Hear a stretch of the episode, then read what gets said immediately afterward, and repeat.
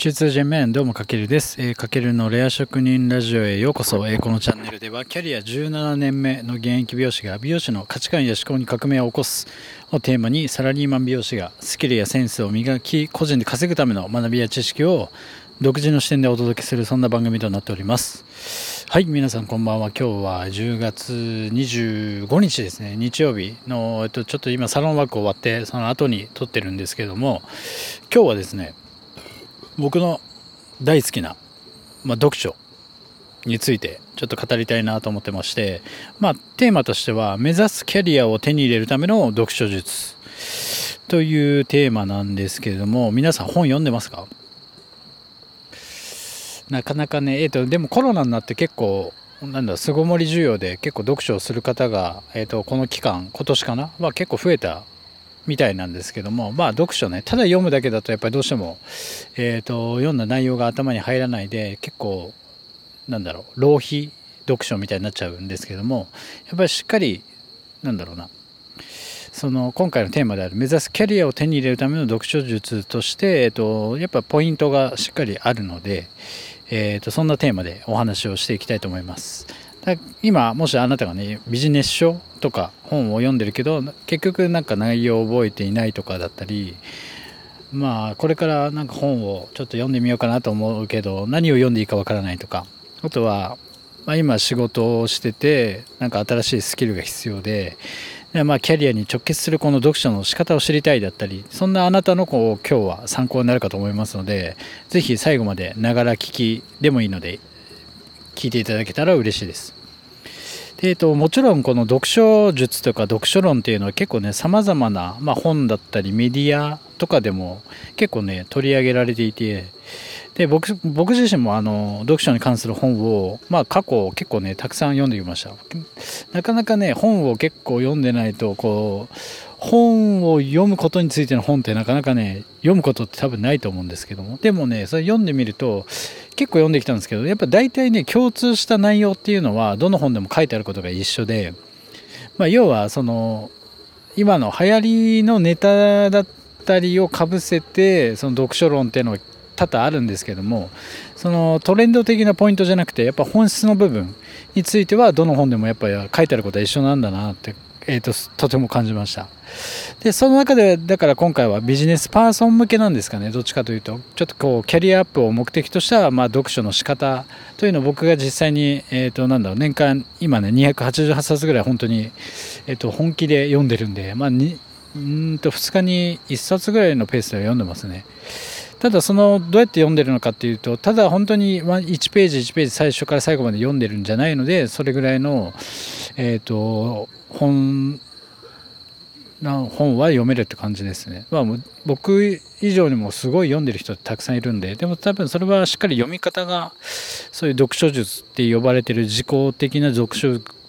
術っていうものがあるので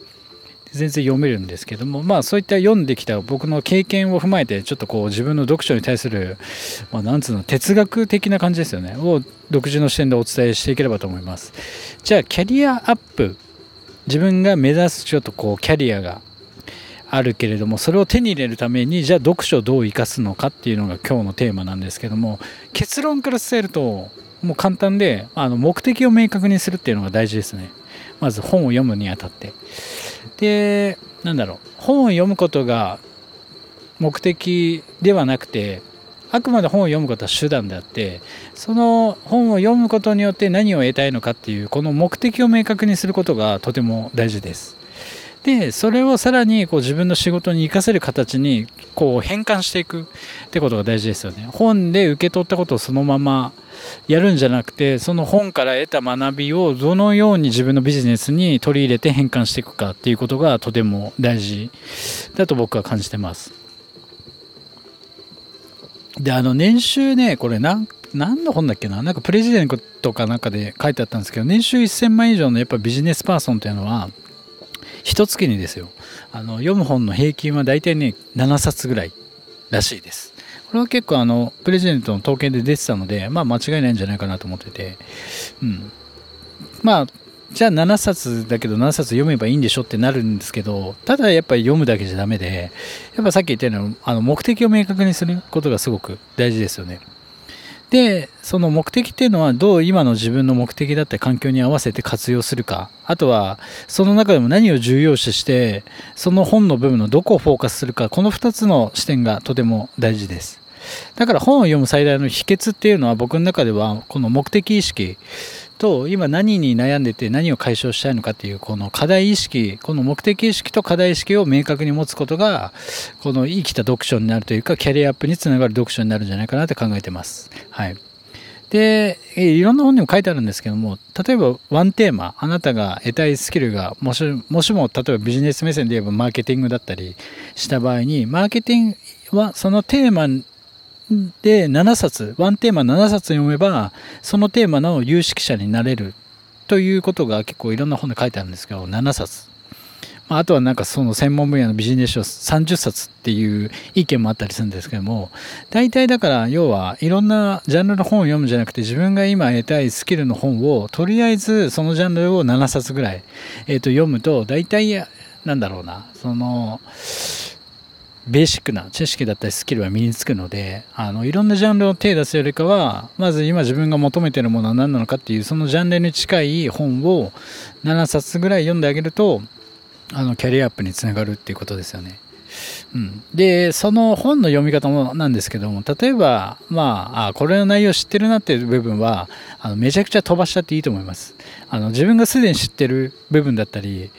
共感する部分にはあえて線を引かないで、まあ、大事で今まで自分の価値観だったり思考にない部分は線を引いてってもうああこれは知ってるよっていうところだけはどんどんどんどん飛ばしてって全然いいと思います。うんで、あとなんだろうな。あとはね、やっぱ記憶に定着しやすい読書法としては、やっぱ毎回ね、ちょっと場所を変えてあげるってこともすごくいいと思います。まあ、あの、こう本を読む習慣がついた時にそのいつも読んでる場所って大体決まってくるんですよね。あの通勤の電車の中とか、まあ、それもすごく大切なんですけどもあえて、えーと、いつもと違う場所で読んでみる。だから例えばカフェ行った時読むけどカフェもちょっとはしごしてまた場所を変えて読むとかするとちょっとこう記憶に定着しやすくなるっていうのは僕の中であるのでそういうのもやってもらえるといいかなと。あとやっぱりあのやっぱり本を最初買ってね買うとちょっとこうテンション上がって意気込んじゃってよし最初から全て全部読むぞみたいな意気込みになっちゃうんですけども実はそれよりもまあ、3回ぐらい読んで理解できればいいやみたいな心理的なあの気持ちの方が心理的負担がやっぱ軽くなってそれも結構記憶に定着しやすくなると思います。はいまあそうだから目指すキャリアをね例えば僕美容師なんで美容師の場合なんだろうなやっぱりこう接客してカウンセリングしてお客様にこのメニューの単価アップだったり転販商品を勧める時ってやっぱ営業力のカテゴリーになると思うんですよね。したら僕の場合だったら営業営業ジャンジャンルで言うと営業力がキーワードの本を。だから営業している人が書いてる本を7冊ぐらいとりあえず読んでじゃあそれを自分の、えー、と美容師としてのカウンセリングに生かしてみようかなみたいな感じで。で7冊ぐらい読むと結構ね本当に結構なんだろう強みになるというか本当にいろんな知識と情報が入って自分の価値観だったり思考が変わるんですよね。そうするとやっぱそれがプラスになって今までやってた例えば僕の場合美容師だとカウンセリングとか、えっと、メニュー単価アップのところで、えっと、その新しい知見からのアプローチができるのでそれが結局売上アップにつながって、えっと、それがやっぱ稼なんか自分の力で稼ぐっていうことにつながってくるんで、えっと、そこはとても大大切ですね。だからもしあなたが今本当になんだろうな欲しいスキルというか必要としてるスキルがある場合はじゃあその今欲しいスキルに何だろう付随するジャンルの本をとりあえず7冊ぐらい読んでみることをお勧めします。でね意外とね読んでるとねあれなんですよね。途中で派生してくるんですよやっぱり。あのマーケティングの本を読んでてもなんか営業力の本だったりこの本がおすすめですみたいな本がその本の中に書いてあったりするんでじゃあ次はその本を読んでみようみたいな感じでだんだんね一つの本からこうどんどん分散して読書ってできるのでそんな感じで最初はあの本当になんだろうな。まあこれ言ったように目的をやっぱ明確にするってことがすごい大事ですね。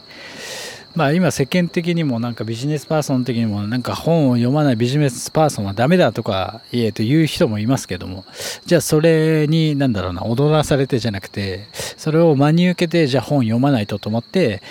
だから読むのが目的でなんか本を読むんじゃなくてやっぱまず自分が今何を必要としてるのかっていうそのキャリア